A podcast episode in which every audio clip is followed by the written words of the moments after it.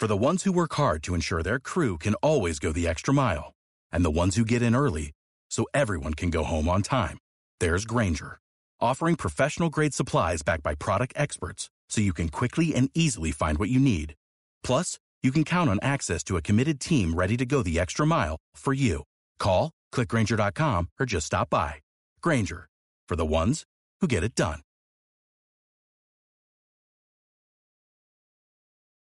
Hola, soy Lula González. Bienvenidos al podcast de la chica del ascensor. Aquí hablaremos sobre el mundo que rodea a las empresas, el emprendimiento, el mundo startupero y todo lo que conlleva convertirse en autónomo. Cada episodio una nueva historia y una nueva consultoría. Bienvenidos al podcast número 12 con nuestro especial de consultoría, donde resolveremos todas las dudas y consultas que nos hacen llegar a través de nuestro correo electrónico y redes sociales. Hoy volvemos a tener tras el teléfono a Jennifer Torres, graduada en Relaciones Laborales, que nos resolverá las consultas enviadas a través de Instagram. Buenas tardes, Jenny, ¿cómo estás? Hola, buenas tardes, Lula. ¿Cómo estamos? ¿Bien? Bien, muy bien. Aquí arrancamos la semana ya con ganas y con fuerza y metidos a tope. Nos enviaron durante esta semana a través de Instagram, de nuevo, que parece ser la red por excelencia en esta fecha, que si estaban obligados, una persona autónoma, un autónomo en concreto, si estaba obligado a comunicar a la Seguridad Social el cambio de domicilio de un trabajador que se quedaba dentro del mismo edificio pero cambiaba de puerta. Cuéntanos un poquito qué podemos hacer con respecto a eso. Sí, Lula, mira, pues, pues sí, estaríamos obligados. Al final es una, es una variación de los datos que, no, que al inicio de la actividad eh, comunicamos a la seguridad social y al igual que estamos obligados eh, en las comunicaciones de la seguridad social, tanto del alta como de la baja, pues las variaciones de datos, que normalmente son de, de datos identificativos, domiciliarios, que sería el caso, o laborales, pues estaríamos obligados a, a comunicarlo. En este sentido, lo que solemos hacer es bien comunicarlo a través de la sede electrónica de la Seguridad Social, que hoy por hoy es lo más fácil, o bien comunicarlo en la Dirección Provincial, eh, provincial de la Tesorería General de la Seguridad Social. Que corresponde a la que tienes en la empresa domiciliada, entiendo, ¿no? Exacto, sí. O sea que sí estamos obligados y lo podemos hacer online, que es la forma más cómoda y más rápida, ¿no? Sí, ya luego como siempre hay personas que a lo mejor se, siempre se, se pueden sentir un poco retraídas a utilizar este tipo de páginas eh, o de medios electrónicos, pues bueno, siempre existe la posibilidad de, de, ir a la dirección provincial de la tesorería. Entonces, ¿qué tendríamos que hacer? Pues rellenar un, un modelo que en este caso sería el, el, mismo que para la alta o la baja, el TA eh, 0521 Madre mía, con el número que le ponen a los modelos. TA0521, has dicho. sí, sí, mira, Lula. Este, por ejemplo, a nosotros nos suele resultar un poco um, sencillo porque es el que, como te digo, utilizamos también para la afiliación, la baja y las variaciones de datos. Pero vamos, que si nos llevamos por los números, eh, números va a aburrir. Sería más fácil si le pusieran un nombre en plan eh, modificación de datos.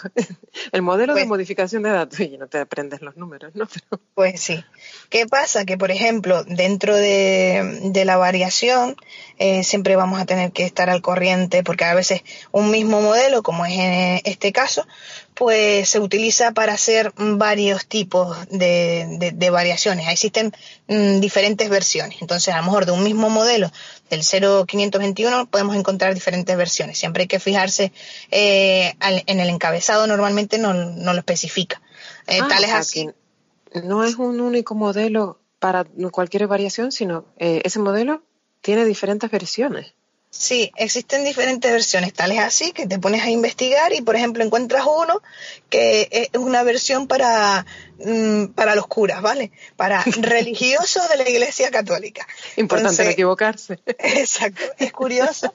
Eh, yo creo que es una de las anécdotas de este, de este modelo que cuando, cuando te pones un poco a buscarlo, eh, es el, encima es el primero que te aparece y, y te quedas como dudando de si, si, si, te has equivocado o no.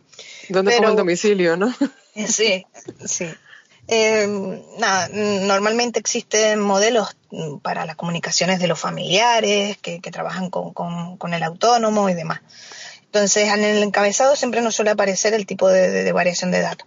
Que no nos aparece, que, mm, que nos aparece solo el TA 0521 como variación de datos, pues bueno, no existe ningún pro, tipo de problema existen unos recuadraditos donde te vas a especificar si es para alta, para bajo, para variación, para variación de datos, pones, eh, marcas la variación de datos y luego en, marcarías la razón, de, eh, especificas la razón de, de, la modificación de los datos, ¿vale? Son, en este caso es un modelo que más o menos es sencillo, además siempre suelen eh, venirte por detrás las, instrucciones más o menos como guía, ¿vale? Ah, ok, perfecto, está bien saberlo. Lo único que se me ocurre así como curiosidad es que como hemos estado hablando en los podcasts anteriores de los cambios en la base de cotizaciones, pues en este caso, si lo que quisiéramos cambiar fuese una base de cotización, eh, sí sería otro modelo distinto. Hay quien intenta realizarlo por este mismo modelo. Al final, hay veces que te lo aceptan, que el funcionario de turno pues te lo acepta, pero hay otras veces que el funcionario te, remite al, modelo específico, ¿no? Que, en realidad pues eh, sería lo más normal. Lo que tenemos que tener claro, por ejemplo, es que si queremos hacer la, variación de, los datos de, mm, en cuanto a la base de cotización, podemos realizarlo hasta cuatro veces en un año, ¿vale? ¿Qué motivo puede haber para cambiar la base de cotización? Pues, por ejemplo, que a ti te interese cotizar más por lo que, por cuestiones como las que hemos estado hablando el, el otro día, por ejemplo. Embarazada, ¿no? Exacto, que tú piensas quedarte embarazada y quieres aumentar la base de cotización para en la base de maternidad, para cuando cobres la maternidad cobrar más, o simplemente porque pusiste la base de cotización mínima pensando que tus ingresos iban a ser bastante bajos y luego te estás dando cuenta de que no, de que te ha ido bastante bien y, decides ser previsor y empezar a cotizar eh, más, ¿vale? Para efectos de jubilación y, y demás, ¿vale? Vale, entonces igualmente si te puedes ir hacia arriba, también puedes ir hacia abajo en la base de cotización, ¿no? La base de cotización siempre tiene unos límites tanto mínimos como máximos, ¿vale? El mínimo siempre es 944,44 euros, que es el caso de 2019, y el máximo vendría a ser unos 4.070,10 euros, que, que yo aún no me he visto en el caso de encontrarme a nadie que lo haga, pero oye, lo habrá, lo habrá. Madre mía. ¿Qué, ¿Qué, pasa? Que no es tan sencillo, no es tan sencillo como decir, pues yo cotizo eh, 3.000 euros, por ejemplo. No, siempre tenemos que tener claro que en función de la edad que tengamos, nos podemos encontrar con otros topes dentro de, este tope máximo y mínimo.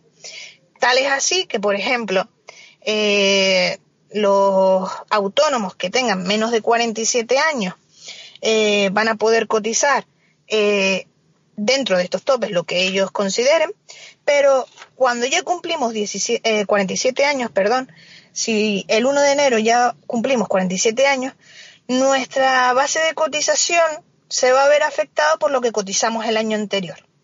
Entonces, por ejemplo, si hubiésemos cotizado 2.052 euros o más, sí podríamos seguir eligiendo entre ese 944 euros o los 4.000 euros.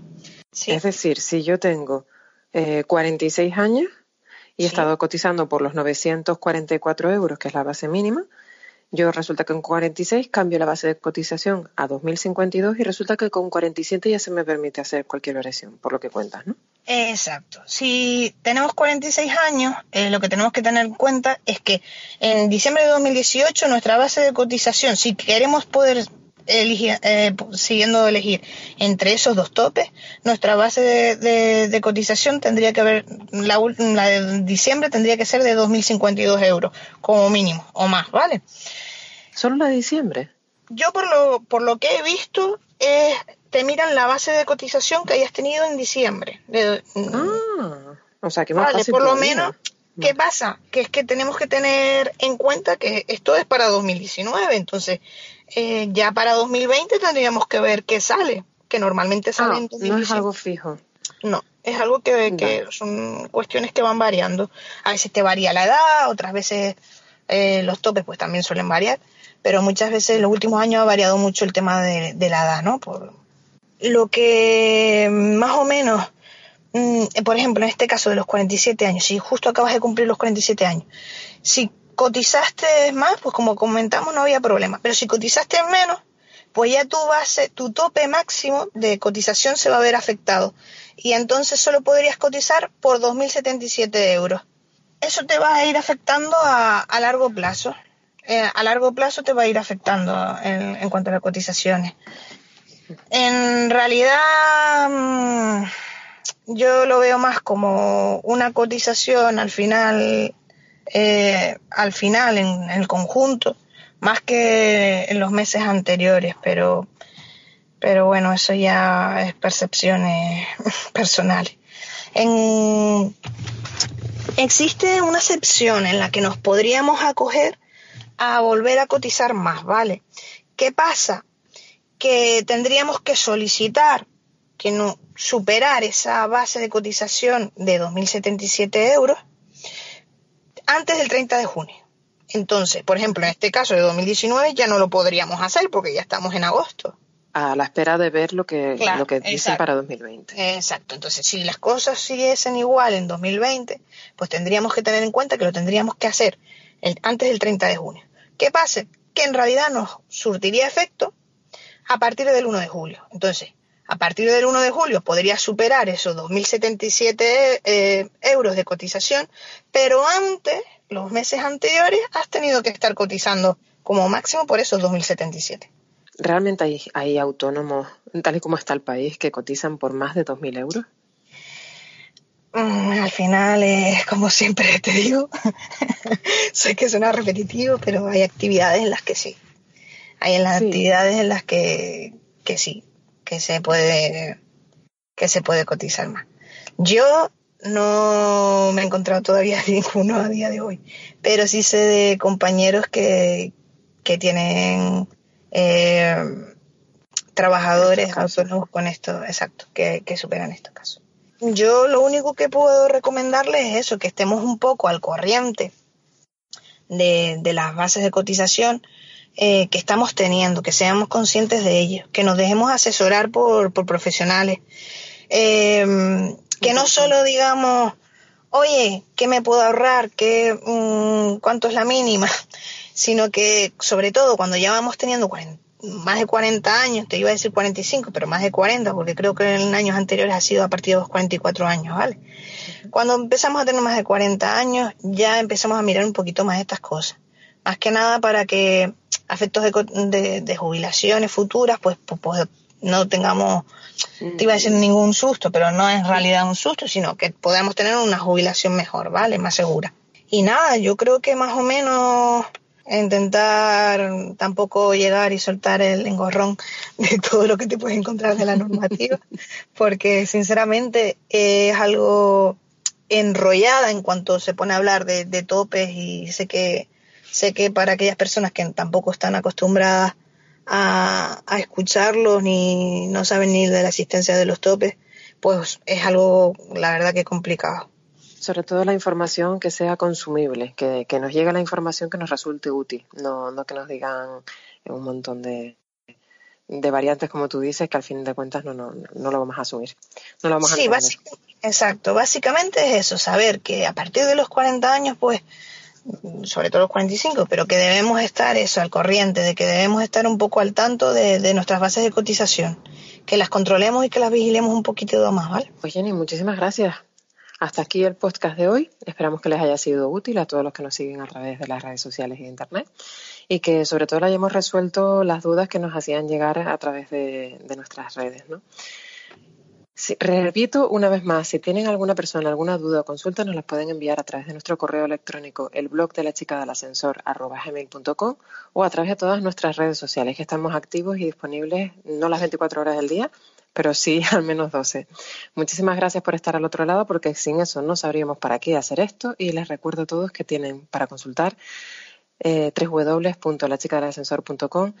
todo nuestro proyecto y contactar con nosotros, incluso ya desde este viernes, consultar la, solicitar las consultorías individuales para resolver las dudas eh, de forma individual de tu empresa. Nos vemos el miércoles a la misma hora en el mismo sitio con otro especial. Muchísimas gracias, Jennifer, por estar al otro lado y resolvernos todas estas dudas que siempre nos dejan un poco caóticos. Pues nada, muchas gracias a ti, Lula, y a todos los seguidores de la chica del ascensor. Nos vemos la próxima semana. Un besito a todos.